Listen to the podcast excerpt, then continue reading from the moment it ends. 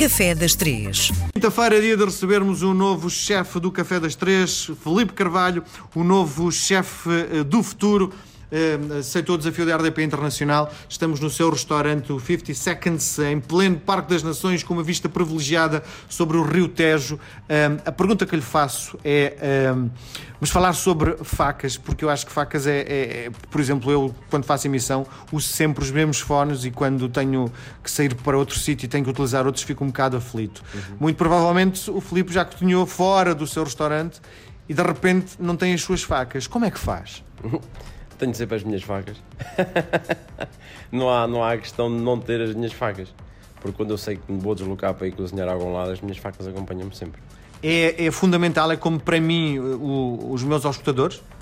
Eu acho que é um bocadinho também de respeito pelos outros, pelos outros cozinheiros que trabalham nos outros sítios. Não sei se eles pensam assim ou não, ou se isso podia ser considerado uma falta de respeito. Mas é uma, uma coisa muito Mas pessoal, eu acho é? que nós, como profissionais, chegarmos a um sítio para trabalhar sem material é, é demonstrar uma grande falta, falta de profissionalismo e de que nem sequer íamos muito a pensar no que é que íamos fazer ou se íamos trabalhar ou se não íamos trabalhar. Se calhar alguém ia fazer para nós. O Filipe tem um currículo gigantesco uh, em matéria de, de sítios onde, onde passou, sobretudo no estrangeiro. Quando é convidado para ir uh, cozinhar a um sítio qualquer, fora de Portugal, para além das facas, o que é que leva na mala? Tento, se puder levar a mise en place toda feita do, do meu restaurante, levo pela única razão de temos mais tempo, a equipa está mais está rodada, tem conhecimento do que estamos a fazer e quando chegamos a um sítio novo vamos sempre adaptar-nos a uma realidade diferente e não sabemos bem o que é que encontramos, então se eu puder levar tudo feito, levo tudo feito. Mas, por exemplo, chega a, a outro lado do mundo, um, falta-lhe um produto qualquer que deixou em Portugal, hum. como é que improvisa? O azeite, por exemplo. Eu sei que o azeite é uma coisa super portuguesa. Uh, e provavelmente a qualidade dos azeites fora do nosso país não é a mesma. Como é que faz para improvisar? Dependendo, por exemplo, se estivermos na Tailândia, não é? Onde eles, azeite se calhar não é muito a cultura deles, mas sim mais manteigas, eh, manteiga guia ou manteiga clarificada. Tentamos sempre adaptar-nos à pessoa, ou seja, como o nosso cliente lá também vai ser um cliente local, possivelmente, então acho que é tentar adaptar-nos ao que o país onde nós estivemos nos, nos tem para oferecer. Sentes o embaixador de Portugal quando, quando está fora? Eu acho que todos os portugueses, quando estão a representar ou são convidados para algum evento ou para alguma coisa que possa dignificar o nome do país, são sempre embaixadores. Mesmo que a gente não queira dizer que somos um embaixador ou não tenhamos isso como, como referência, mas acho que podemos sempre dizer que estamos a representar o país. Onde eu quero chegar é. Uh a sua forma de cozinhar marca Portugal, isto é, os ingredientes, a sua técnica uhum. é uh, uh, um bocadinho de Portugal?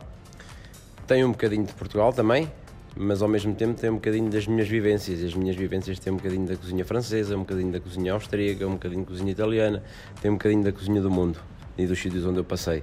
Mas, mas claro, quando fazemos uma feijoada de sambos de bacalhau ou de tripas de bacalhau, é, é português, não é? É uma coisa muito nossa, bacalhau é muito nosso. Uh, Vai-me perguntar se tenho algum prato de bacalhau. Tenho um aperitivo que é com bacalhau, que é uma brandada de bacalhau, mas não tenho nenhum prato principal de bacalhau. Uh, Vai-me perguntar porquê. Se calhar porque ainda não nos dedicámos a desenvolver um prato de bacalhau, ou porque o cliente que vem aqui também não nos pediu ainda, ou não, nos, uh, não percebemos que queria, procurava bacalhau. e temos, temos feito, temos trabalhado com outras coisas, mas claro, temos sempre aqui um toque português em alguma coisa do que fazemos. Muito bem, o que é que nos traz hoje no Café das Três? Hoje o que vos vou trazer são umas madalenas. Uh, madalena é um bolo muito fofo e leve que, uh, que eu acho que as pessoas para, para, tomar um café, para tomar um chá é uma coisa bastante agradável e se estiver quentinho e morno ainda melhor. Uh, isto para as pessoas terem uma ideia é o que é um bolo à base de leite, sal, ovos, farinha, açúcar em pó, um bocadinho de levedura química ou fermento em pó e manteiga.